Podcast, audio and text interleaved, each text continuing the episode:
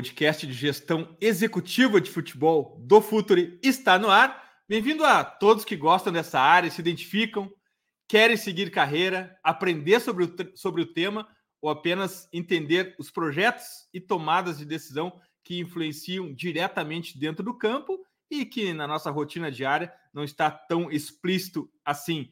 É aqui que a gente vai receber, inicialmente de maneira quinzenal, os profissionais de gestão executiva do futebol do mundo inteiro para compartilhar suas experiências, suas carreiras, assim como a gente tem feito por mais de 300 episódios no TPI, lá mais voltado para campo e bola. E para a estreia desse podcast, convidamos Rui Costa, executivo de futebol, atualmente no São Paulo. Seja bem-vindo, Rui.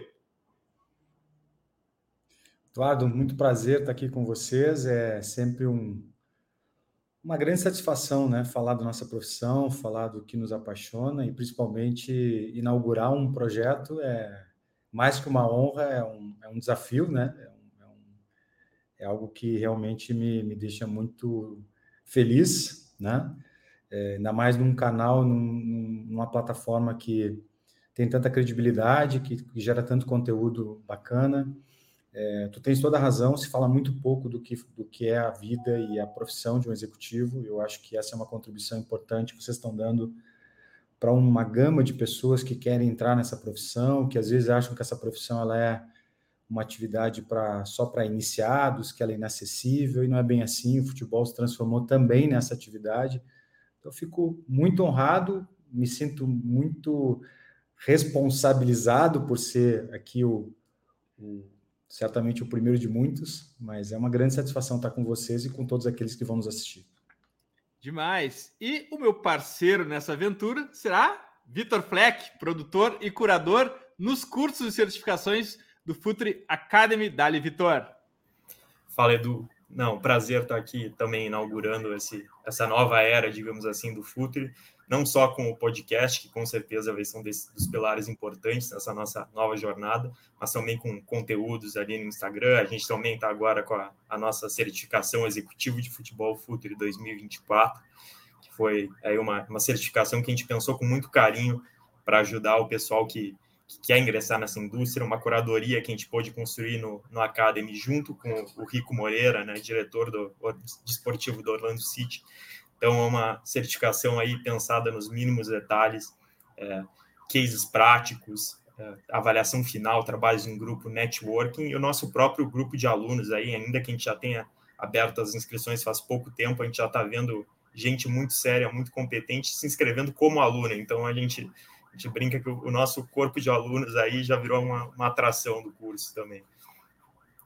Rui, vamos começar por uma ordem cronológica por aqui. Obviamente que todo mundo que está nessa área é completamente apaixonado por futebol, mas quando que a gestão executiva entrou na tua vida? Quando que tu sentiu que havia uma possibilidade, um caminho por ali, Rui? Bom, eu nunca, eu nunca planejei na minha carreira ser executivo de futebol. Eu acho que isso é um, uma informação que pode parecer relevante, mas ela é muito significativa para quem quer ser executivo de futebol. Porque se eu, que nunca tinha planejado isso no meu caminho, cheguei aonde cheguei, né? Com as oportunidades que tive. Claro que é, eu estou aqui, né? Eu não sou diretor de São Paulo. A gente tem que estar sempre buscando alto nível de performance profissional, porque você pode estar hoje no São Paulo, você pode estar depois num outro clube. Então, é, a mesma a mesma mobilização e comprometimento que os atletas, corpo técnico, comissão técnica tem que ter para manter performance, isso exige também do executivo. Mas eu nunca acordei de manhã e pensei, bom, vou ser executivo de futebol, né? Até porque a carreira ela é, ela é relativamente é, recente, né? Nesse nosso ecossistema do futebol, é, nós ainda temos muitos clubes, muitos processos é, com carência de profissionais, né? Então, por isso que é muito oportuno essa, esse desafio que vocês estão fazendo aqui e o que o Vitor colocava antes, porque sem dúvida alguma há um futuro muito longevo, muito amplo é, para quem quer entrar nessa indústria, né? Que, como eu dizia, por vezes ela é tão é, inacessível, aparentemente inacessível, né? Mas eu sou advogado de formação, né? É, advoguei durante muitos anos, é, sempre muito vinculado à área acadêmica. E nessa área acadêmica eu pude trabalhar durante quase 20 anos numa, numa instituição de ensino muito vinculada ao esporte, né? É, e que foi pioneira na elaboração, vejam que coincidência, né? Eu jamais imaginei que isso poderia impactar minha vida, foi a, uma das pioneiras na, na elaboração de cursos, metodologias de gestão desportiva, né? Então, de alguma forma, eu transitei por esse cenário como advogado da instituição, portanto, é, conhecendo as, as disciplinas, entendendo como seria a formatação dos contratos, enfim, porque eu era eu não era um agente daquele processo, eu era um dos profissionais que viabilizaria, sob um certo aspecto, coisas que profissionais com doutorado, com muita qualidade, um corpo docente dedicado a isso, e eu, me, me, de alguma forma, tive contato com isso muito cedo. Né? Em 2000, como todo apaixonado por futebol, eu recebo uma possibilidade, é, um convite para participar do ecossistema do futebol, né? Que era um, um sonho para mim desde menino. Né? Acho que todos nós aqui sonhamos em ser jogador de futebol e em algum momento da vida a gente se depara com a dura realidade que não temos talento para isso. Né? Não sei se é o caso de vocês, mas foi o meu. Ah, geralmente então, eu uso a desculpa da, do joelho, né? Isso, é, mas os meus joelhos eram bons, eu não podia usar essa desculpa. Mas o fato é que em algum momento da, da nossa juventude, nós que, que amamos o futebol, né, eu tenho certeza que vocês e quem nos ouve aqui, quem nos assiste, tem essa mesma paixão, a gente se, dá, a gente se depara com essa realidade. Né? Jogar futebol não vai dar. Então, como é que eu vou estar perto de um clube? Como é que eu vou participar desse clube? E eu tive essa oportunidade como abnegado em 2000, né? lá se vão 23 anos. Pouca gente sabe desse lado da minha história, né? E, e, embora eu deteste autobiográfico, mas acho que é importante. Hoje, inevitavelmente, eu terei que ser autobiográfico, porque é, eu tenho que compartilhar minhas experiências aqui com vocês e com quem nos ouve. E, e ali eu comecei a trabalhar no, no, no, Grêmio, né? Numa área mais administrativa, e, nesse, e ao longo desses quase 16 anos que lá estive, entre chegadas e partidas, né? porque eu, eu, eu tinha uma atuação, como eu disse, não profissional, eu pude é, entender por dentro de um organismo, né, de uma entidade de prática desportiva, que é, que é muito complexo. É bem diferente você ir no estádio assistir uma partida de futebol e você participar de um clube de futebol. São coisas muito é, diametralmente opostas do ponto de vista de expectativa, de, é, de realidade, enfim. Isso foi muito importante na minha, na minha consolidação como profissional. É, e nesse período eu passei por todas as áreas praticamente um clube de futebol. Né? É, eu só não trabalhei mais diretamente com marketing, embora tenha convivido com grandes profissionais de marketing. E fui da área administrativa, da área jurídica, de alguma forma integrei um, modelo de conheci o que era um conselho de administração por dentro do clube, é, coordenei equipes jurídicas, fui advogado, é, atuei na justiça esportiva e aí começo a ter o um contato mais direto com o vestiário, com as idiosincrasias do vestiário, né, com as particularidades, com as liturgias do vestiário. E como advogado já defendendo atletas do clube em demandas, obviamente, originárias do campo de futebol, das questões do futebol. E assim foi até meados de 2010, quando então eu uh, recebo um convite do presidente, do, do, agora dois presidentes, né, do presidente do Dacreft, o agora presidente Alberto Guerra, para integrar um departamento de futebol. O Grêmio passava um momento muito complicado em 2010. É, é a primeira vez que o Renato assume como treinador do Grêmio, né? E, e eu estava lá, claro que não como uma figura, é, digamos, com algum protagonismo ou poder ou ingerência, mas como um colaborador por conta de tudo que eu tinha vivido nesses anos todos, pelas relações que construí, pela confiança que as pessoas tinham. Então, em meados de 2010, eu faço, eu passo a integrar o departamento de futebol profissional do Grêmio, onde havia um, um vice-futebol, que era o Guerra, né, que obviamente tinha é, a legitimidade para exercer toda a questão relativa ao futebol, mas para mim foi um grande aprendizado. E, coincidentemente, nesse ano, nós, eh, e eu digo nós porque estava lá, nós conseguimos eh, sair de uma situação muito delicada, o Grêmio estava numa posição muito incômoda na tabela, e chegamos ao quarto lugar, que, em função de uma decisão da Copa Sul-Americana depois, leva o Grêmio a, a Libertadores. Seja, o Grêmio sai de uma condição muito ruim e termina o ano disputando uma Libertadores. E no ano seguinte, por essas questões que vocês conhecem bem, de questões foro político do clube, eu não tinha, não tinha, não estava com as pessoas que lá assumiram e terminei saindo do clube. Mas eu penso que assim, e ali eu pude, como eu disse para vocês, talvez é, complementar a minha formação é, empírica, né?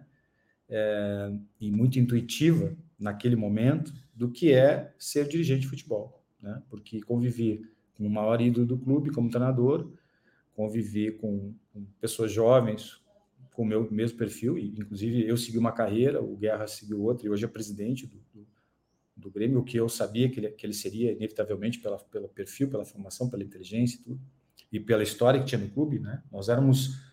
É, chegamos a ser muitos, depois foi diminuindo, na medida em que o clube ia passando por dificuldades, o grupo ia diminuindo, mas nós sempre estivemos juntos, né? Nós e mais, mais cinco, seis pessoas.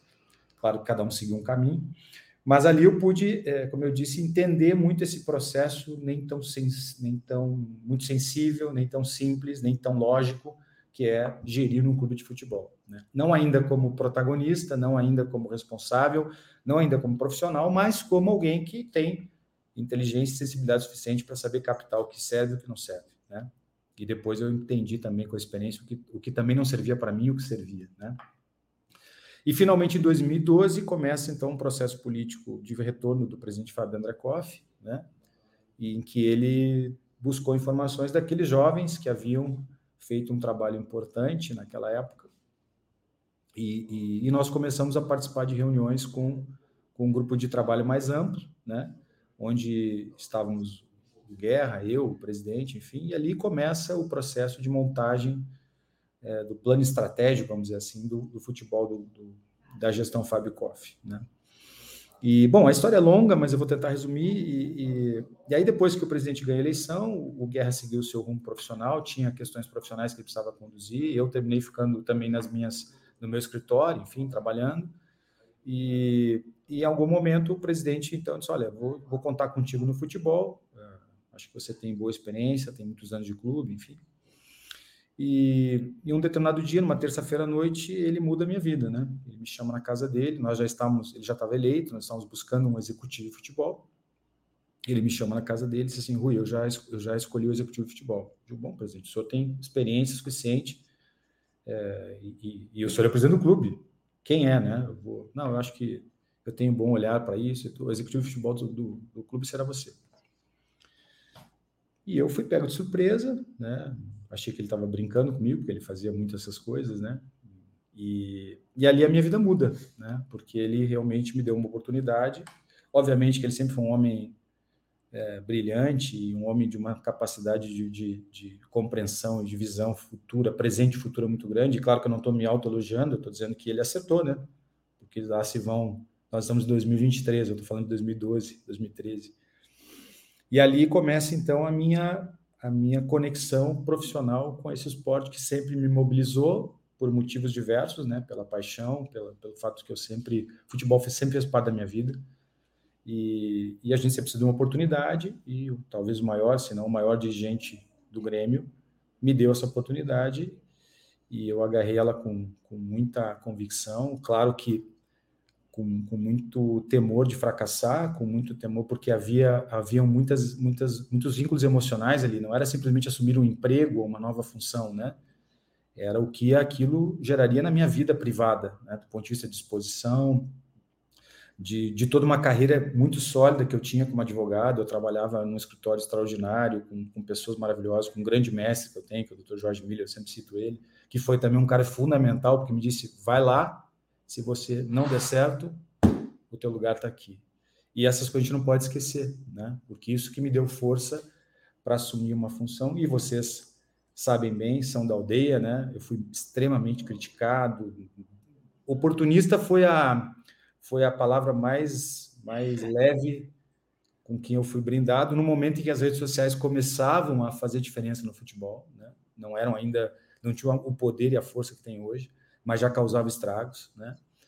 E foi muito difícil para minha família, para mim, mas eu estava, obviamente, vivendo um, um, sonho, né? E eu não posso utilizar outra palavra que não seja essa. Mas, é, por mais pretensioso que possa parecer, eu, eu desde o início tinha claro que eu estava preparado, né? Talvez por todas as experiências que eu tinha, mas mais do que isso, porque eu sabia que ser executivo de futebol em qualquer clube, mas especialmente no Grêmio, né? Exigiria de mim tudo que eu já tinha feito né, em termos de conhecimentos contratuais, conhecimento de pessoas, capacidade negocial. Eu fiz durante 17 anos negociação coletiva em sindicato. Eu sabia o que era sentar na frente de 12, 14 pessoas que tinham posições de, eh, absolutamente contrárias a mim e que estavam muito preparadas para fazê-las prevalecer em relação às minhas posições. Né? Eu tinha vivido esses 16 anos de Grêmio, né? que, onde eu vivi tudo que, que se pode ver num clube. Eu tinha convido com, com a idolatria versus profissionalismo, eu tinha que ser profissional com o Renato, embora ele tivesse sido e sempre será, obviamente, o ídolo de, de muita gente. Né? Então, naquele momento, eu percebi que eh, eu só estava mudando uma nomenclatura, tendo uma remuneração muito importante, tendo um contrato que seria exposto visceralmente para 8, 9 milhões de pessoas e eu ia ser avaliado não pelos meus reitores na universidade ou pelo meu colega de escritório ou pelos meus clientes, eu seria avaliado por uma torcida, né? Então, assim, numa apertada síntese, como eu dizia quando era advogado, é, é mais ou menos assim que eu começo essa jornada que, que eu tenho absoluta convicção que é extremamente feliz. Legal, legal. Rui, é, no TPI, nosso outro podcast, que o, o, Edu bem falou, que a gente fala mais de, de campo e, e, bola, a gente fala bastante de contexto e tal. E, e, tu tem uma passagem por vários clubes com culturas diferentes, que no momento que tu chegaste, tinham, viviam também momentos esportivos né, diferentes. Então, eu queria saber como, como é que tu faz essa avaliação quando chega num clube, assim, de fazer esse diagnóstico, esses, assim como a gente tem no, no caso dos governos, os primeiros 100 dias, como é que seriam os primeiros 90 dias teus num, num cargo depois de chegar num, num, novo clube, e se isso foi algo que tu construiu com o tempo, uma, um conhecimento mais empírico mesmo, como tu chegou a citar, ou algo mais teórico, uma mistura dos dois, como que isso foi se construindo? Não, é importante dizer que a partir de 2010, e porque a gente tem que ter experiências, mas tem que ter conhecimento e preparação acadêmica, né? Eu venho da academia, né? Quando eu, e por isso que eu digo, a gente tem que ter, eu não planejei, mas eu também percebi as oportunidades que o, que o mercado poderia oferecer a pessoas com o meu perfil, né? É, quando eu saio do, do Grêmio em 2010 para voltar a fazer o que eu fazia sempre, eu pensei, opa, aconteceu alguma coisa na minha vida, eu tenho que eu não posso perder essa esse time, né? Então eu comecei a fazer alguns cursos, eram, esses cursos para futebol, para gestão eram quase é, maçônicos assim, né? É muito difícil, com todo respeito à maçonaria, né? Eu não sou maçom, mas só, só para dar um exemplo. Eram muito fechados, muito restritos, muito, né? E, e mas existiam alguns processos, eu inclusive conheci muitas pessoas que depois vieram a trabalhar comigo nesses nesses cursos e comecei a me preparar porque eu imaginava que um dia eu voltaria ao futebol, não especificamente como executivo, mas entendia que para estar num clube de alto nível tinha que ter um conhecimento sistêmico do clube, muito claro, né? É óbvio que dizer a vocês que quando eu assumi eu já tinha claro esses planejamentos estratégicos, sobretudo num clube que vinha numa grande transformação. Nós estamos falando do Grêmio da Arena, né? Nós estamos falando do momento mais impactante da história do clube, onde se imaginava que ali estaria um novo Real Madrid do ponto de vista econômico e a realidade foi muito diferente, né? Então, qualquer previsão altamente profissional naquele momento do clube, ela não se tornou realidade, não porque ela não foi bem feita, porque as bases de dados eram totalmente diferentes, né? Se imaginava um estádio altamente rentável, eu não vou entrar nessa questão porque ela é polêmica, mas só para vocês entenderem como isso afeta, a, são dados que afetam a tua avaliação. Mas o que, o que eu já, que, o que ficou muito claro para mim como aprendizado é que tu tens que ter muito fortemente uma noção de pertencimento, que no meu caso era muito fácil, porque era o clube ao, ao qual eu pertencia, mas que quando eu saio do Grêmio e começo a minha jornada para não ser mais o Rui do Grêmio, sim o Rui profissional, diretor executivo de futebol, aí sim eu pude me, me perceber o quanto era importante para a qualidade do meu trabalho rapidamente desenvolver noções claras de pertencimento. O que eu quero dizer com isso? Qual a filosofia do clube, qual a cultura, em que contexto competitivo ele está, quais as suas metas, aonde ele quer chegar, como ele quer chegar, que cultura eu estou, eu devo usar gravatas italianas e blazers ou devo usar a camisa mais simples do clube? Eu devo estar com a camisa com as mangas né? Para que para que eu que eles se sintam identificados por mim ou devo manter uma conduta europeia é, é, com linguajar mais jurídico, enfim, tudo isso é, me ajudou muito na percepção de que caminhos eu teria que percorrer para que a minha performance como executivo fosse altamente eficaz, porque você sabe que a nossa profissão, hoje, isso tem mudado muito e eu, é, eu não digo que sou grato, mas eu acho que, que, que eu tenho que reconhecer isso, por exemplo, no clube que eu estou hoje. O São Paulo é um clube que dá longevidade aos profissionais e é só a longevidade que te permite mostrar a tua competência. Por quê? Porque no futebol, rapidamente você mostra se é incompetente. Mas você precisa de tempo para mostrar competência. É um, é um, paradoxo, né?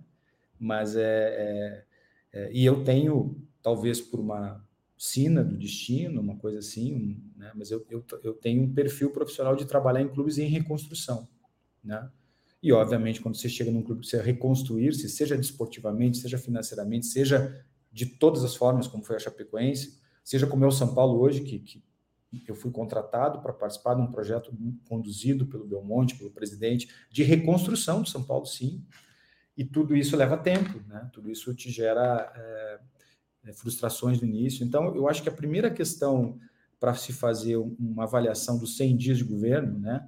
dos 100 dias de um clube, é, obviamente, usar todas as ferramentas que a gestão te dá, né? avaliação, é, métricas, é, indicadores, tudo isso a gente usa, né? mas principalmente ter muito claro onde eu estou, é, o que significa o clube que eu estou, qual o tamanho das expectativas que eu posso gerar, para que eu possa fazer um documento que, que tenha aplicabilidade e não um protocolo de intenções. O que eu vi ao longo da minha carreira é que muitos clubes, às vezes, é, estão dissociados da sua realidade e os seus profissionais, portanto, fazem grandes instrumentos, grandes processos, grandes planejamentos que não têm nenhuma relação é, histórica, filosófica ou até cultural ou até prática com o clube em que eles foram inseridos. E aí vira um documento muito bonito, muito bem encadernado, que nunca será aplicado. Então, acho que é, é, se eu poderia dar uma dica que é, de, do qual o primeiro movimento a fazer é ter a clara noção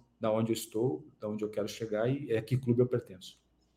Ah, essa, esse, esse depoimento é muito bacana, porque ele trata uh, da realidade da vida, né? Vida real na veia aqui. Não adianta a gente falar muito em projeto, a gente fala muito uh, em projetar o ano, mas o Rui traz um ponto que eu acho que também tem a ver com o perfil que a gente quer dar para esse podcast aqui, para esse Futuro EXZ, que é o de realidade, como as coisas funcionam na vida real. E só voltando na primeira resposta do Rui, Vitor, eu me lembrei muito do discurso do Steve Jobs em Stanford, quando ele fala que ele fazia coisas que aparentemente não faziam sentido, mas em algum momento tudo aquilo se uniu. E o que o Rui contou foi exatamente isso. Tudo aquilo que ele veio fazendo, a vida profissional toda dele como advogado, em outras áreas, quando ele chegou para ser executivo de futebol, tudo aquilo começou a fazer sentido aquele trabalho, aquela, sentar na mesa para debater com o sindicato, daqui a pouco ele está sentado numa mesa discutindo negociação e premiação com os atletas, ou até mesmo a contratação de um, de um, de um treinador. Mas, Rui, falando, aproveitando, vamos, vamos por esse caminho prático, então, e a construção da equipe de trabalho. Uh, o futebol tem um drive uh, que se sobrepõe a todo outro, que é relacionamento. Uh, porque a confiança é importante num ambiente tão sensível do vestiário também. Mas hoje, e tu tocou nisso na primeira resposta, está tudo bem mais complexo, né? A quantidade de pessoas. A gente estava uh, discutindo em outro grupo com o Vitor hoje que existe agora vaga de emprego para analista tático de organização defensiva, ou seja, está tudo muito específico. Como é que se contrata staff de trabalho, Rui? Como é que é isso? É na. Uh, se abre uma vaga, se faz um processo seletivo, é no relacionamento. Como é que tu, tu vê isso atualmente? Como é que se contrata um staff, Rui? Primeiro, é, se eu falo que ter a noção clara de pertencimento é importante, eu tenho que olhar para os profissionais que pertencem ao clube. Né? Eu não posso chegar num clube e trazer os meus amigos. Né? Eu tenho que entender, e mais que entender, eu tenho que usar toda a minha energia, todos os meus esforços intelectuais, pessoais, de experiência e energia para identificar talentos, não só na montagem de uma equipe de futebol, mas talentos que são importantíssimos para que esse time, para essa essa equipe vença, né? Eu sempre digo que o, o, futebol ele é tão ou mais coletivo fora das quatro linhas do que nas quatro linhas. Hoje não há futebol vencedor, não há uma equipe vencedora sem que você tenha grandes fisiologistas, preparadores físicos, fisioterapeutas, comissão técnica, jardineiros, psicólogos, é, é, enfim, executivos de futebol, é, analistas de mercado, que são importantíssimos, né? analista de desempenho, porque hoje é, as métricas, as ferramentas, é, você pode analisar hoje exaustivamente, individualmente, coletivamente, um grupo de atletas, mas para isso você precisa de muitos outros atletas que Sim. trabalham tanto quanto é, todos nós aqui, com muito mais tempo até de, de dedicação física, trabalham. Nós chegamos, vocês terem uma ideia, nós chegamos de viagem às quatro da manhã. É, por isso que eu tô com essa cara assim, já um pouco pior do que ela normalmente é. E, e hoje já estava o pessoal todo de manhã aqui, toda a estrutura do clube, porque a gente teria dois, três atletas que estariam fazendo fisioterapia, preparação, transição, enfim. Então, é, eu penso que montar uma equipe é primeiro identificar os talentos que você encontra no clube, onde você está, né? Onde tu estás, né? Então, assim, é, e eu me lembro que muitos clubes onde eu passei, eu, eu eu identificava naquela pessoa um talento enorme, mas ela não estava no lugar certo. Ela tinha que ser colocada num outro lugar. E ao colocar ela em outro lugar, é impressionante como ela se revigorava, como ela mostrava talento, porque o futebol, principalmente nos clubes em que as pessoas estão há muito tempo, ele vai te embrutecendo, porque ele, ele não é como trabalhar num escritório de advocacia, como trabalhar numa empresa de cosméticos. É a pressão que todos nós sofremos principalmente aqueles que estão mais dando a cara, né? Ela é a mesma que sofre o porteiro, é a mesma que sofre o jardineiro, porque a pressão pela empregabilidade, pela mudança de gestores, pela precariedade de processos de médio e longo prazo, ela atinge a todos que têm emprego e têm vínculo com o clube, né? Então essas pessoas, com o passar do tempo, vão desenvolvendo práticas e métodos de preservação que muitas vezes são de é, a, a, a apagar os seus próprios talentos né? Ela termina é, se contentando em fazer sempre a mesma coisa, porque ela, aquela mesma coisa lhe, lhe, traz até ali durante 15, 20 anos. Então, o grande desafio do gestor macro, né? E eu estou falando de um diretor executivo que tem o controle total do processo. Existem vários modelos de clubes, vários organogramas, né? Que, que eu vivi organogramas onde eu tinha um protagonismo absoluto, outros onde eu era uma peça da, da, do processo, outros onde eu voltei a ser quase que o interlocutor de todas as coisas. Hoje eu estou num clube que tem um, um, organograma muito claro, é um clube extremamente institucional, né? mas que tem profissionalismo, sim, com diretrizes, noções de pertencimento, preceitos culturais e filosóficos dados por dirigentes institucionais que estão presentemente aqui. Né? Então, mas falando sobre a ótica de um, de um executivo que tem que montar uma equipe num clube, né? ele tem que primeiro identificar os talentos que existem neste mesmo clube. Bom, fez essa varredura, identificou, não encontrou, processo seletivo passa muito, não por, pelos amigos, né? Eu faço questão de. Eu, eu, trabalhei muitas vezes com amigos e por onde passei deixei amigos. Eu acho que isso é uma coisa muito importante para mim, porque eu tenho certeza que em algum momento a gente vai falar das relações interpessoais, né? De como isso é importante. Para mim, isso é fundamental hoje em qualquer processo de gestão, na empresa de vocês,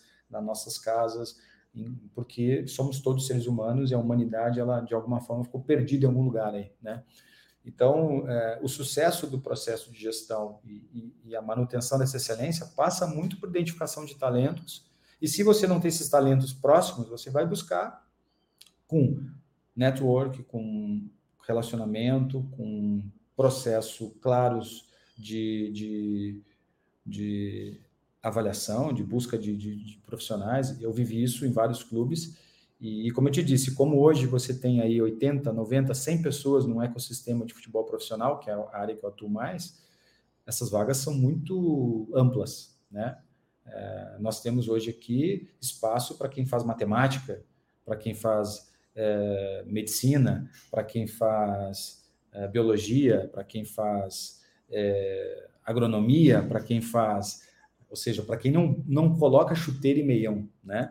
E, e, isso é que as pessoas têm que entender. A indústria do futebol hoje, ela praticamente absorve todas as profissões, né? Então, quando você se prepara para ser executivo, você tem que entender que você vai lidar com médicos qualificados, com, com neurocirurgiões, com, com gente que faz mindset, que prepara mentalmente atletas, com pedagogos, quando você vai conversar com os, com os profissionais de formação. Então, você tem que ter o que dizer também. Né? É, se tem uma coisa que o futebol me ensinou profundamente é que não há como fazer futebol sem uma visão sistêmica. Eu não posso fazer gestão de futebol pensando só em contratar jogador. Eu tenho que entender o ser humano, eu tenho que entender o que ele impacta quando vem para cá, da onde ele vem, Uma coisa é o cara vir da Europa e jogar no São Paulo, outra coisa é o cara vir do interior de, do Rio Grande do Sul e jogar no São Paulo, porque o futebol te, tem esse efeito transformador. Alguém que há pouco tempo atrás vivia num, num ambiente totalmente diferente, ele vai para um Real Madrid, ele vai para um São Paulo, ele vai para um Grêmio, ele vai para um Inter, e a vida dele se transforma não só dentro de campo e não financeiramente, a vida dele se transforma em todos os aspectos. E, se você... e, e exige-se performance dele já no domingo, né? É isso. Então, uh, uh, por isso que eu, eu insisto muito com vocês, com quem está nos assistindo aqui, é, que montar uma equipe multidisciplinar que vá te atender naquilo que tu precisa em alto nível de excelência, nós estamos falando de alto nível de excelência, né? É tão mais complexo que montar um time de futebol, né? Porque se tu fores incompetente na montagem desse elenco de colaboradores, tu pode ter o melhor time do mundo que tu não vai ter sucesso. Bacana, bacana.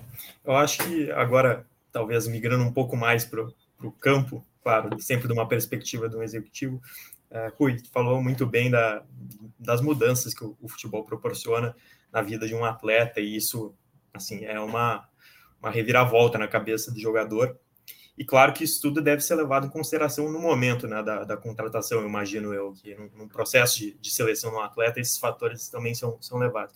Então, queria saber um pouco do, do teu lado, como que, que tu faz essa avaliação de um, no momento da contratação de um atleta, levando em consideração não só os, os aspectos que estão ali explícitos dentro de campo, né, então as, competências táticas, técnicas do jogador, mas também as outras dimensões, dimensão física e principalmente a dimensão psicológica, que às vezes a gente percebe que é um pouco deixado de lado no futebol, seja por, por tabus, enfim, sobre todo o ambiente, que isso talvez deixe o atleta um pouco desconfortável de, de expor mais esse, esse lado, mas que a gente sabe que tem um impacto absoluto no, na performance, né? É, e eu queria, Vitor, também aproveitar a carona nessa tua pergunta e, pergun e perguntar para o Rui o seguinte: conversa com o jogador antes de contratar, Rui? Qual, qual a importância de, de, de conversar? Porque, assim, uh, não é raro, não é incomum na indústria do futebol se contratar jogador por um milhão de dólares, cinco milhões de dólares, sem conversar. Talvez seja a única indústria que faça isso. Em que momento essa, esse passo importante da negociação acontece? Eu dizia para vocês quando a gente começou esse bate-papo, que está muito bom, e se eu estiver me alongando muito, vocês me prontamente me deem, me deem um cartão amarelo, mas não me expulsem, porque está muito bom. É, obviamente que quando eu assumo a função de executivo, eu repito, eu, eu, eu jamais aceitaria uma função onde eu fosse um, aprendiz, né? sobretudo no clube onde eu comecei, e que vocês sabem a relação que eu tenho com o clube, eu não seria irresponsável, leviano e vaidoso a ponto de assumir algo que eu não que eu não imaginasse ou tivesse plena convicção que eu estaria apto a fazer. Né? Por mais que eu tenha tido frustrações, erros, acertos.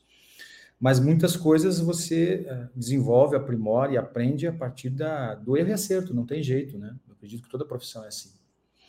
E, e o que era antes uma, uma mania, vamos dizer assim, profissional, talvez até um algo mais assim, sei lá, espiritual, né? eu sempre, sempre que eu não é, conversei com o atleta antes da contratação, e o Eduardo tem toda a razão, isso é muito comum na nossa indústria, você, você analisa o indivíduo profundamente a partir dos seus números estatísticas, sprints, quilômetros percorridos, intensidade física, números, minutos jogados, times que jogou, entrevistas que deu. Hoje a gente usa, a gente olha o Instagram, a gente olha como é que ele se, com, se comporta né, nas redes sociais, tudo a gente analisa, óbvio. Mas nada é mais poderoso que uma conversa olho no olho, principalmente para quem está preparado para essa conversa. Né? E eu realmente me sinto preparado para isso. E todas as vezes que eu abri mão disso, seja por uma, uma, uma, questão minha, ou por uma questão de urgência, ou porque o próprio negócio não permitia isso, eu quebrei a cara.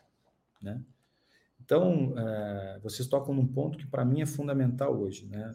Existem questões muito mais clássicas, explícitas e quase que óbvias, né? que é ao contratar um atleta ver da onde ele vem, qual a posição, se há uma carência, se tem alguém na base que possa suprir essa carência, tudo isso a gente faz, isso está manualizado praticamente, né? Mas é, existe um, uma questão estrutural, na minha avaliação, de muitas pessoas que trabalham no futebol hoje, e e ela vem sendo cada vez mais analisada, e agora com profundidade, que é que ser humano eu estou contratando. Né? Que indivíduo eu estou contratando? Que capacidade esse indivíduo tem de, de enfrentamento das pressões presentes, futuras e oscilantes que o futebol e só o futebol te submete, né? É, que caráter tem o cara que eu estou contratando? Ele é, ele é muito bom jogador, mas ele é um mau caráter. Então, para mim, não é bom jogador, né? É, óbvio que eu não sou poliano, o mundo é feito de boas, pessoas más, pessoas boas, e nós mesmos temos essa dicotomia, né? Às vezes a gente tem um lado bom, um lado mal, mas é, é, ter no seu, no seu elenco pessoas do bem, pessoas com bons propósitos, com alto nível de profissionalismo, às vezes nem tão, nem tão alto nível de profissionalismo, mas pessoas capazes de, de terem generosidade, capacidade de sacrifício, é, doar-se ao seu companheiro, porque o que é o futebol, se não isso, né? A capacidade de coletivamente abrir mão das minhas coisas em detrimento de outrem, para que eu possa vencer com todos juntos, né? Ou seja, é, por mais que talento que eu tenha, às vezes eu tenho que dar um carrinho, correr, porque eu perdi a bola, o cara não conseguiu chegar na bola. Então, assim, a questão, eu não sou muito de usar essas expressões inglesas, né? Mas, assim, essa questão do mindset, da preparação mental do atleta, ela é importante quando ele chega, quando ele continua no clube, mas ela é fundamental quando tu identificas e entrevistas o atleta, né? Porque ele ali ele não é o atleta da rede social, ele não está no Instagram, não tem filtro, né? A hora que você conversa com alguém pessoalmente, como nós estamos conversando aqui, embora que embora de uma forma muito tecnológica, mas nós estamos olhando um para a cara do outro aqui, né? Então assim, eu não tenho como performar para você, eu sou o que eu sou aqui, né? Então, é, eu acho que Acho não, tenho convicção que essa é uma, é uma medida muito importante para o executivo de futebol, para quem vai montar um elenco. Ter o máximo possível de contato humano com um profissional que vai se investir um milhão, dois milhões, 15 milhões, 20 milhões de dólares, né? porque é, ele não é produto de, de métricas, de dados, ele é um ser humano que é pai, filho, irmão, é, neto, ele pode ser egocêntrico, pode ser generoso, pode ser um psicopata, pode ser um cara legal. Então a gente tem que ter isso muito claramente. Claro que às vezes você termina contratando preponderantemente pela qualidade técnica, né? preponderantemente pelas questões orçamentárias. Né? É, você tem quatro opções, mas e você elege uma que é a ideal, só que ela custa 8 milhões de, de euros e você tem 800 mil euros você vai tentar criar o genérico, né?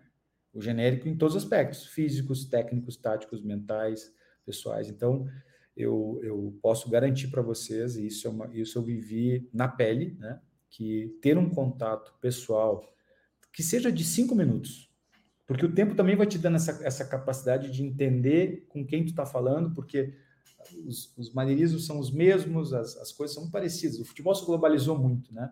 a gente que acompanha agora essas séries de, né, de, de quase de empresa aqui, essas séries que tem aí nas, nas plataformas. Pode falar à vontade, sem problema. É, que, que falam do que mostra o futebol por dentro, que antes era uma coisa que a gente só a gente que trabalhava com futebol sabia. E tu, aí tu vê assim, os times da Premier League, os times do, né, é, da, da, da liga, da quinta divisão inglesa, é, né, uma outra situação, né? Ou de outros esportes, ou de é. outros esportes. Aí o cara pensa em, ah, a quinta divisão do país de Gales. São as mesmas coisas. Os jogadores são muito parecidos. As, as, claro, tem a questão da cultura, da, da língua, do ambiente, mas as, as práticas são muito parecidas, né? Então, quando você trabalha num clube, você tem uma experiência num clube grande ou num clube de futebol profissional, você está capacitado para fazer qualquer coisa, em qualquer lugar, porque é tudo muito parecido. Se você tiver domínio de, de outras línguas, se você tiver sensibilidade e noção de pertencimento, você pode trabalhar em qualquer lugar, né? Então, é, mas tudo isso só tem significado e importância se a gente conseguir entender o ser humano, né? Então, eu acho que é, é, é fundamental, ao se eleger um atleta, também entender que tipo de pessoa tu está elegendo. E tem. tem... Só, Edu, só, só para acrescentar, porque é impossível ouvir o, o Rui relatar isso e não lembrar daquela célebre história do, do Anelka na contratação do, pelo Real Madrid, né? Que o Real Madrid pagou ali um valor extraordinário, na época, uma das maiores contratações do clube. E o que, na verdade, não, não foi diagnosticado ali era que o, o jogador era um cara extremamente tímido, um cara com uma, uma dificuldade de se relacionar com pessoas gigantesca, eu, a ponto de eu, não conseguir. Deixa eu apresentar para vocês aqui o responsável, o culpado por eu estar no São Paulo. Vem aqui. Belmonte. esse, é o, esse é o Carlos Belmonte. E aí? Tudo Olá, bem? como vai, amigo? Tudo Prazer. bem? Contar, tudo é o meu diretor, que virou meu amigo, e é o cara da instituição, né? Mas é um cara que representa muito essa ideia de, de entender o que é o futebol a partir de estatísticas. De, ele, ele, brinca, ele, quando ele me contratou, ele disse assim: Rui, eu quero fazer aqui o Moneyball. Né? Então, esse é o cara, esse é o cara Nada, nada. Fica à vontade aí, gente. Poxa, é queremos ele oportunamente aqui também, contando a experiência. Ah, eu, vou, eu, já, eu já fiz isso aqui, porque é para ele vai ser o próximo convidado. Valeu. Rui, agora, agora, agora eu quero uh, aproveitar para falar contigo sobre outra, outro ponto importante do departamento de futebol, que é o treinador. Uhum. Uh, uh, que também é um aspecto bastante sensível, tem até uma figura de linguagem que eu uso bastante, né? Que o, o treinador é como se fosse um disjuntor, né? Dá um curto-circuito em algum lugar, o que cai o disjuntor, e às vezes as pessoas vão lá e trocam o disjuntor e não, não sabem onde que está esse curto-circuito, onde está o ponto fraco da, da do que está causando o problema. Como é o relacionamento de um executivo de futebol com o treinador, Rui, e como que se sabe quando que se deve demitir um treinador? Rui? É, primeiro, a relação do, do executivo com o treinador tem que ser leal. Ponto. Né? A partir da, da, lealdade, tudo pode acontecer. Né? Porque quando tu estabelece um, um, parâmetro de, de relacionamento, que pode se tornar um relacionamento de, de proximidade, pode se transformar num relacionamento de amizade, pode se transformar num relacionamento de cumplicidade, mas se ele não tiver lealdade, ele está morto. Né? É, e acredito que alinhamento de expectativa seja um ponto importante também, né? Sim, porque é, é, eu costumo dizer que, que na nossa função, né, sempre vou dar a boa notícia e a má notícia. Eu, não, eu, nunca abri mão na minha carreira de dar, de dar a má notícia. Todos os processos que eu participei, em que eu contratei um treinador, ou que eu participei da contratação, eu estou usando eu como eu executivo, né? Porque, okay. eu, como eu disse, não, é, não sou eu que faço as coisas, somos nós que fazemos as coisas no futebol. Mas como nós estamos falando da função do executivo, então, quando, o execu, quando na condição de executivo, sempre que eu contratei ou que eu participei da contratação de um, de um profissional, que é a hora do abraço, da assinatura do contrato, da foto, do sorriso, da, dos projetos, vão ser campeão mundial, puta, vai ser legal, o elenco, é, abraço, fotos no campo, sorrisos quando ganha, eu entendi que não seria honesto e leal que eu não chamasse o treinador e disse, olha, não dá mais, infelizmente, eu vim aqui te dizer que o ciclo terminou, né? Uh, posso garantir para vocês que nunca tive satisfação em fazer isso. Né? E, e, e, aí é uma questão pessoal minha. Né? Eu, eu, ao longo da minha carreira, não como executivo de futebol, porque eu, eu tive o privilégio de trabalhar com pessoas excelentes profissionais, alguns eu, alguns eu tive mais proximidade, outros viraram meus amigos, outros eu, eu virei admirador deles, outros nunca trabalhei, mas admiro profundamente mas desde a minha carreira como gestor antes, né, na universidade, enfim, eu fiz, eu fiz gestão de muitos grupos de trabalho, mesmo quando eu demiti pessoas que eu, que eu sabia que eram pessoas ruins, não, não ruins do ponto de vista da incompetência, porque eu acho que a incompetência ela é, ela é circunstancial. Eu posso estar incompetente e ser competente mais adiante. Eu acho que ninguém é incompetente de forma definitiva, né? A não ser quem se permite ser incompetente o tempo todo. Mas, é, mesmo quando eu demiti pessoas que eram, de alguma forma, desprezíveis até, né, de tudo aquilo que a gente falou, não é uma coisa que me faz bem, né? Porque a gente vive numa sociedade em que estar empregado tem muito a ver com ser alguém, né? E não é o emprego que te dá dignidade, é o que você faz na tua vida, né? Ao longo da tua, da tua carreira. Então, é, é por, por tudo isso e, e como eu encaro isso pessoalmente, ou seja, é função do executivo estar presente e ser talvez o portador exclusivo do ato demissional? Sim. É, no caso do Rui executivo, isso me causa muito mal-estar, mas esse mal-estar não é suficiente para me impedir de exercer a minha função na sua plenitude, que neste momento é chamar o profissional e dizer assim: cara, infelizmente não dá mais. Se eu disser para vocês aqui que existe uma forma e um, e um, e um indicativo é, de de medição de quando é o momento de demitir um treinador, eu estaria sendo desonesto, mentiroso, são duas coisas que eu não sou. Né? Não há algoritmo que te diga o momento certo de demitir alguém, principalmente um treinador. Né? Mas há um conjunto de fatores, há um conjunto de circunstâncias, há uma, uma sensibilidade né, é, que vem com muitos anos, que vem com proximidade do vestiário, portanto, o executivo tem que estar próximo do vestiário, próximo do, do, do ambiente de trabalho, porque é ali que você consegue perceber o que o vestiário fala, né? A gente usa essa expressão. O vestiário fala e fala alto, né? Mas tem que saber a linguagem do vestiário. Você tem que entender essa linguagem, né?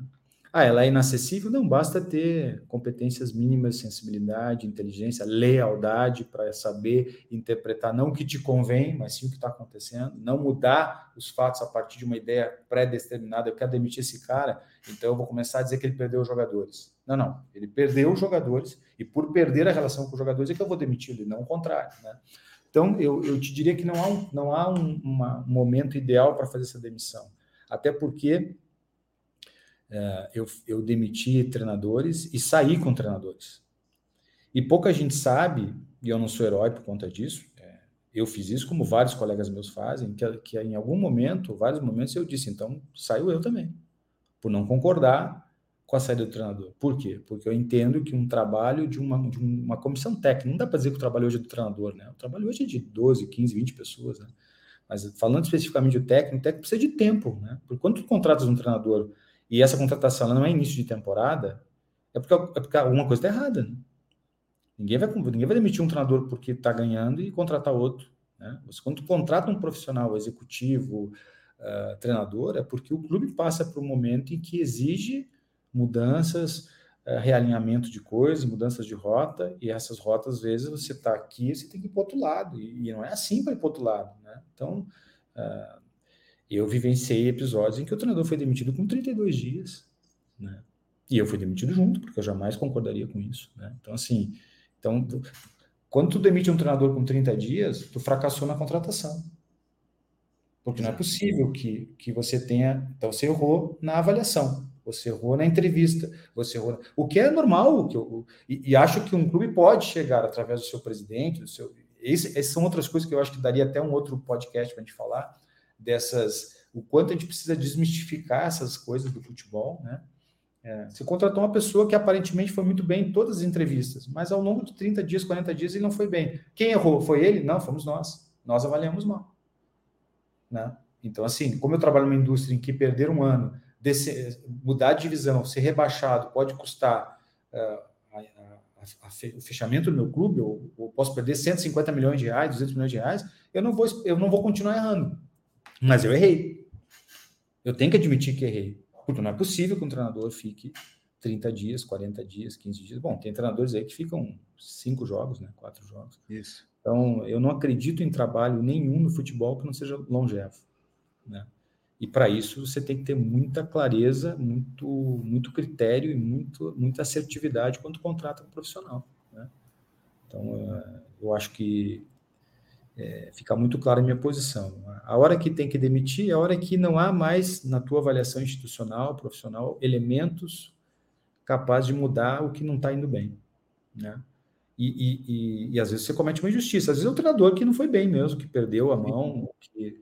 mas eu presenciei profissionalmente muitas injustiças, né? De profissionais que foram demitidos em momentos agonizantes do clube, ou não nem tão agonizantes, momentos em que aparentemente eram inconvenientes por conta de uma rede social, e esse é outro podcast, né? De uma rede social que muitas vezes traz para o nosso ambiente uma realidade virtual, porque é uma realidade crítica potencializada na enésima potência, né? com perdão da, da redundância, é, a partir de uma visão de pessoas que às vezes não são nem de verdade, são robôs, né? Então, como é que você pode mudar um rumo de um planejamento estratégico num clube organizado, estruturado, né? É, por, um, por um movimento ondular das redes sociais. Só que isso é uma realidade que tu tem que considerar. Eu não posso viver na Idade Média, eu não posso, eu não posso como executivo de futebol do século XXI, é, ficar simplesmente imune às redes sociais. Não, eu tenho que entender que às vezes o meu, meu trabalho é avaliado pela rede social. Legal, legal. É, acho que seguindo meio que nessa mesma linha, assim, é, até citando aí o, o Monche, né, que antes era diretor desportivo do Sevilha, hoje está no, no Aston Villa, ele, ele faz até uma, ele dá uma declaração muito parecida com o que o Rui trouxe aqui sobre a relação com o treinador, que ele fala que o treinador, na verdade, ele é sócio no projeto desportivo do clube, do executivo, né, do diretor desportivo. Eu queria saber como que entende essa, essa relação, essa sociedade, assim, até no, no ponto de vista das contratações, por exemplo. É, no momento de contratar um jogador, quem é que qual, qual, é a hierarquia, digamos assim, como isso é discutido? A gente sabe que isso também pode variar de, de clube para clube. Alguns clubes essa essa decisão é top-down, digamos assim, o presidente ou até mesmo o executivo tem a última palavra. Em outros casos, a voz do treinador pesa um pouco mais. Eu queria entender um pouco mais a, da tua experiência nesse sentido e, e também se eventualmente existe um, um, modelo mais ideal, digamos assim, que tu, tu entenda. Eu acho que modelo ideal depende do clube. Eu trabalhei em clubes em que a decisão do presidente era soberana, né? Você levava o nome do presidente com, as, com a, o plano, com o cenário orçamentário, viabilidade de pagamento e aprovação técnica. E o presidente dizia assim: esse eu quero, esse eu não quero. E é isso, né? E já trabalhei em processos muito mais, eh, não digo democráticos, todos são democráticos, né? Mas assim, eh, em que eh, o treinador é consultado, sim, o treinador é, até por uma questão de respeito ao treinador, mas o clube é que contrata o jogador. Né? E, e, no nosso país isso é, isso é mais evidente ainda. Primeiro, o futebol sul-americano não tem manager. Não? Então, a figura do treinador que escolhe jogadores, perfil, contrato, ela é muito europeia. Porque o manager é gestor executivo e treinador. Então, é absolutamente natural que o treinador seja o definidor da plataforma de atletas que ele quer trabalhar, porque ele é manager no Brasil, salvo raríssimas exceções, e aí quando eu digo isso é porque às vezes a, a nomenclatura não é absorvida, mas às vezes o cara tem autonomia de manager, né? Então assim, mas a grosso modo, o Brasil não é um, um, a nossa liga não é uma liga de managers. A nossa liga é uma liga de treinadores que trabalham com executivos que estão submetidos a um organograma que tem o presidente, aqui em São Paulo tem o presidente, o diretor de futebol, que são os, os, os os elementos de, de, de, de estrutura, de, de, equilíbrio do ponto de vista institucional. Né? Então, sim. É, mas como é que o executivo lida com isso? Dica minha aqui, né? É, para os nossos novos colegas que chegarão logo no mercado. Tem que conversar com o treinador, é importante. Né? Em algum momento, sentar, cara, estou pensando em trazer esse cara por isso, por isso. Ah, esse eu não quero. Mas por que, que tu não quer? Para aí. Por que? Ah, porque me disseram que ele é ruim. Não, não, para aí. Vamos falar isso. Não, Rui, eu não quero porque eu tenho os dados estatísticos, a minha equipe fez uma avaliação, ele não aguenta jogar 90 minutos, ele vem de uma liga, de uma liga é, completamente diferente do ponto de vista competitivo, ele não joga no 4-2-3-1, porque eu preciso de um volante que me dê mais movimentação. Isso é uma discussão de alto nível com o treinador. Né? Bom, houve todo esse convencimento recíproco, mas você não conseguiu convencer. Eu acho que futebol, eu aprendi isso no direito, né? Eu tenho que convencer vocês, ou vocês me convencerem. Mas pode ser que em algum momento da nossa conversa aqui, o que eu diga não convença vocês. E não significa que eu esteja errado e vocês certo, vocês não foram convencidos. Né? Então, é, é, na relação da contratação de um atleta, quando você conversa com, com, com o treinador, eu, particularmente, sempre prefiro contratar um jogador que o, que o treinador esteja convencido. Porque ao final de todo esse processo, ele não vai dizer para mim, não te falei, né? Aí a gente pode dizer um para o outro, erramos, né? Mas é, também entendo que, especialmente numa, num, num, ecossistema, num processo em que os treinadores têm muito menos tempo do que seria conveniente para trabalhar, não dá para montar um time com base no treinador se esse treinador em junho não é mais o teu treinador. Aí vem outros assim, dos oito jogadores que você contratou, eu contrataria um. O que, que eu faço com os outros sete? Né? Então, cada vez mais a contratação de jogador ela tem que estar voltada preponderantemente com a decisão, na minha opinião, do clube, da instituição. De, e, e, se possível, nesse protocolo de contratação institucional, ter o olhar do treinador como um olhar de anuência ou conhecimento ou aprovação, é ótimo. Mas ele pode ser só um anuente, ele pode só ter aprovado, ele pode ser um estimulador da contratação, ele pode ser simplesmente um comunicado da contratação. Isso vai depender da relação que tu tens. É o, é o treinador como parte do processo e não o treinador sendo o processo da contratação. Né? Isso faz é toda a diferença. Rui, desde o dia 1 aqui no Futuri, há sete anos atrás, a gente se propôs a colaborar com a indústria do futebol. Tudo que a gente fizesse, tirasse de conteúdo, prestasse serviço, consultoria, a tecnologia que a gente desenvolve através da nossa plataforma Futilink, sempre colaborando com a indústria. E eu tenho certeza absoluta que esse podcast atingiu o objetivo, já nesse primeiro episódio, de colaborar com a indústria, porque a gente falou aqui de vida real e não de uma idealização do executivo. E aqui, Rui, na nossa certificação executivo de futebol Futre 2024, além de todo o material didático, educação formal, a gente tem muito conteúdo complementar. A gente acredita muito nessas questões que estão um pouco fora da academia, mas que são vida real. A gente tem uma, lá uma lista dinâmica atualizada, onde a gente vai alimentando com frequência e que já é quase uma masterclass de tão valiosa.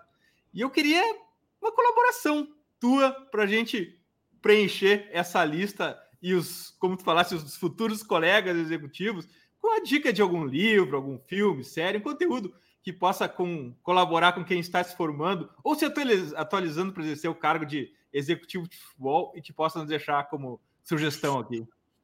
É, muito legal isso, porque talvez a, a, demonstração mais clara de aprimoramento da nossa atividade profissional foi e tem sido o quanto se tem escrito e publicado e falado de futebol de uma forma mais científica, né?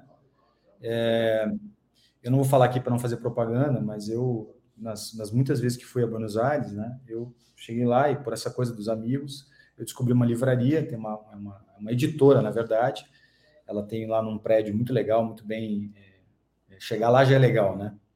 É, ela é uma, é uma editora que trabalha só com livros de futebol. Né? E é uma Disneylandia, a gente vai lá assim e tem de tudo, né? De modelo tático. E ali eu fiz a minha biblioteca, porque era muito difícil encontrar publicações em língua né, portuguesa, sim, né? Mas na Europa, né? Mas no Brasil. Então, acho que hoje tem muita coisa. Eu começaria indicando as duas, os dois, são três obras, na verdade, que eu não tenho aqui a, é, os dados é, claros delas, mas eu tenho os dados claros de quem as escreveu, né? Que é o Felipe Ximenes e o Alexandre Matos, é, que é, recentemente já o Alexandre tinha feito um livro muito interessante, o, Felipe também, o Alexandre publicou outro livro agora, são publicações inclusive em inglês também, então eu acho que não, não poderia começar indicando livros que não fosse de executivos que estão escrevendo sobre isso. Talvez tenha, eu tenha outros colegas que estão escrevendo e eu e eu não esteja citando aqui, mas não é por não é por predileção, injustiça, é por desconhecimento, né? E, e, eu tenho alguns livros que, que marcaram a minha, a minha profissão, que não são livros tão conhecidos, né? Que eu até tirei aqui todos os dados deles, porque não ia lembrar tudo de cabeça. Tem um livro que é muito legal, que é o Futebol Sistêmico. É um livro que não é muito comum, né? É do Felipe Beloso e do Charles Lopes.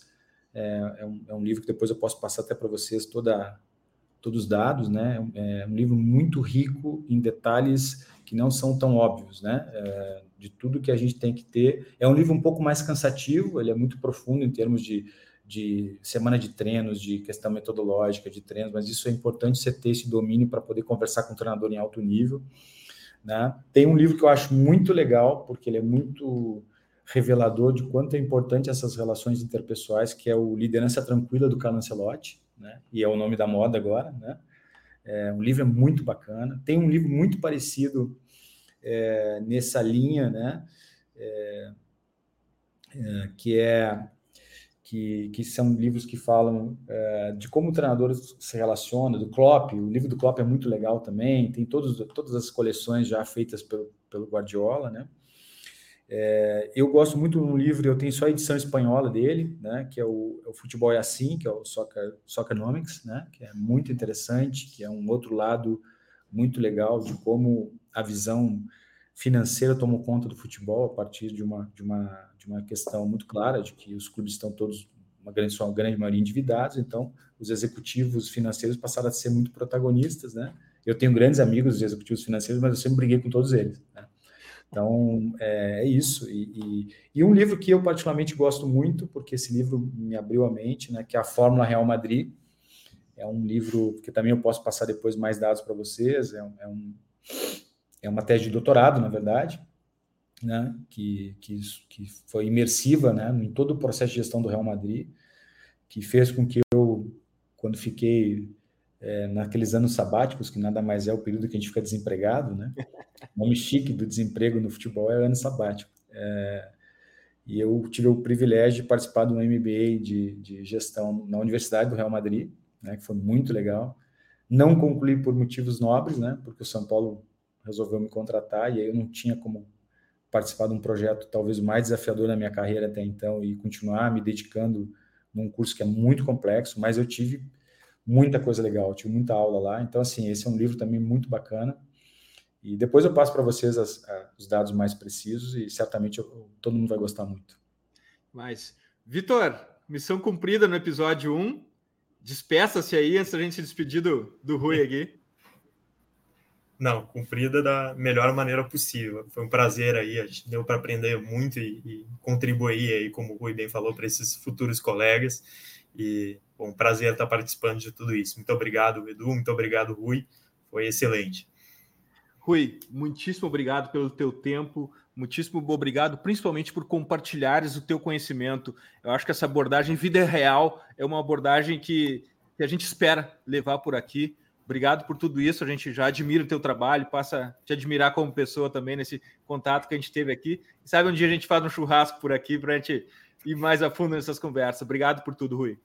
Não, um prazer. Eu sei que a gente está na prorrogação já aí, mas é, como eu disse, é, falar do futebol do ponto de vista do que ele tem de verdade, né, é muito mais é, desafiador do que a gente imagina, mas ele é gratificante, né, porque as pessoas que certamente nos ouvirão, nos assistirão aqui, vão perceber uma coisa que eu digo sempre, né, que tem um livro do Simeone que fala isso, né, crer, né, creiam que é muito possível entrar no futebol, é muito possível persistir no futebol, é muito possível ter êxito, não aquele êxito que normalmente a gente tem, né, é, que são as taças, as conquistas, as fotos com a taça, as fotos com a medalha, mordendo a medalha, né?